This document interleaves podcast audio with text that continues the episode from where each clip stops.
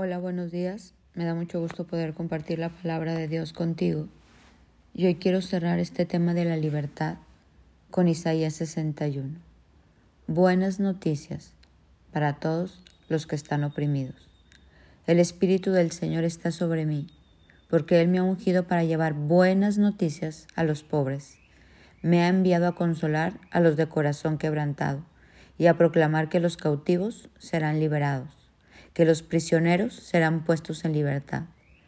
Él me ha enviado para anunciar a los que se lamentan que ha llegado el tiempo del favor del Señor, junto con el día de la ira de Dios contra todos sus enemigos. A todos los que se, se lamentan les dará una corona de belleza en lugar de cenizas, una gozosa bendición en lugar de luto, un festival de alabanza en lugar de desesperación ellos en su justicia serán como grandes robles que el Señor ha plantado para su propia gloria.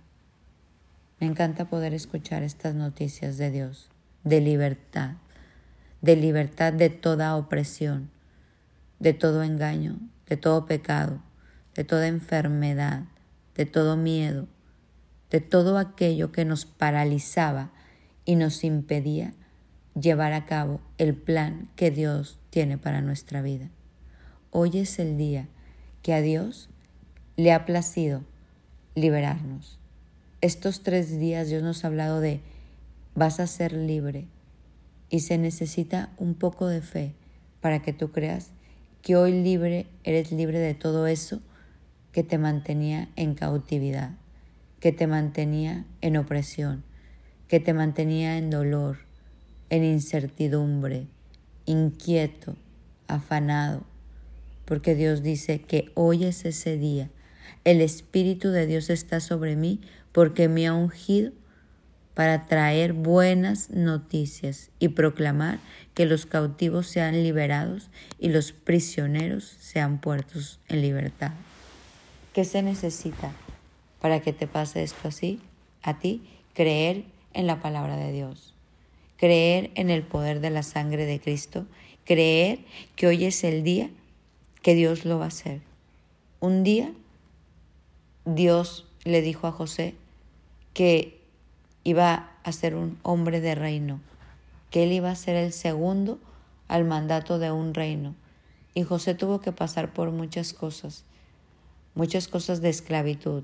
Literal, a él sí lo esclavizaron en el pozo, luego en la cárcel, luego estuvo esclavo de Potifar, pero un día fue liberado y la promesa de Dios de su vida hacia su vida se cumplió.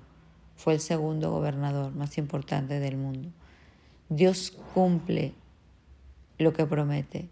Dios cumple aquello que quiere hacer en nosotros cuando nosotros nos alineamos a Él y obedecemos su palabra y tenemos fe que eso va a llegar. Y hoy es el día que Dios nos da esta libertad.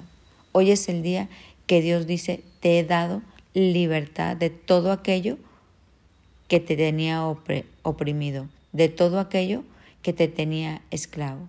Pues yo el Señor, dice, amo la justicia, odo el robo y la fechoría, y recompensaré fielmente a mi pueblo por todo su sufrimiento, y hago con él un pacto eterno.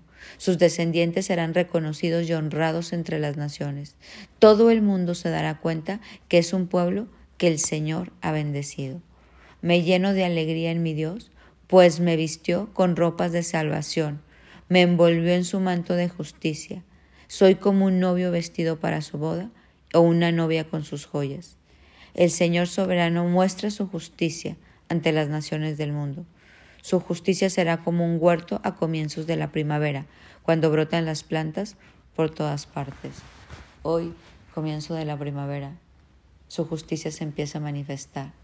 Tú eres libre de toda opresión, libre de toda cautividad, libre de todo aquello que te mantenía esclavo y no te dejaba vivir en la libertad y a la altura del reino de Hijo de Dios.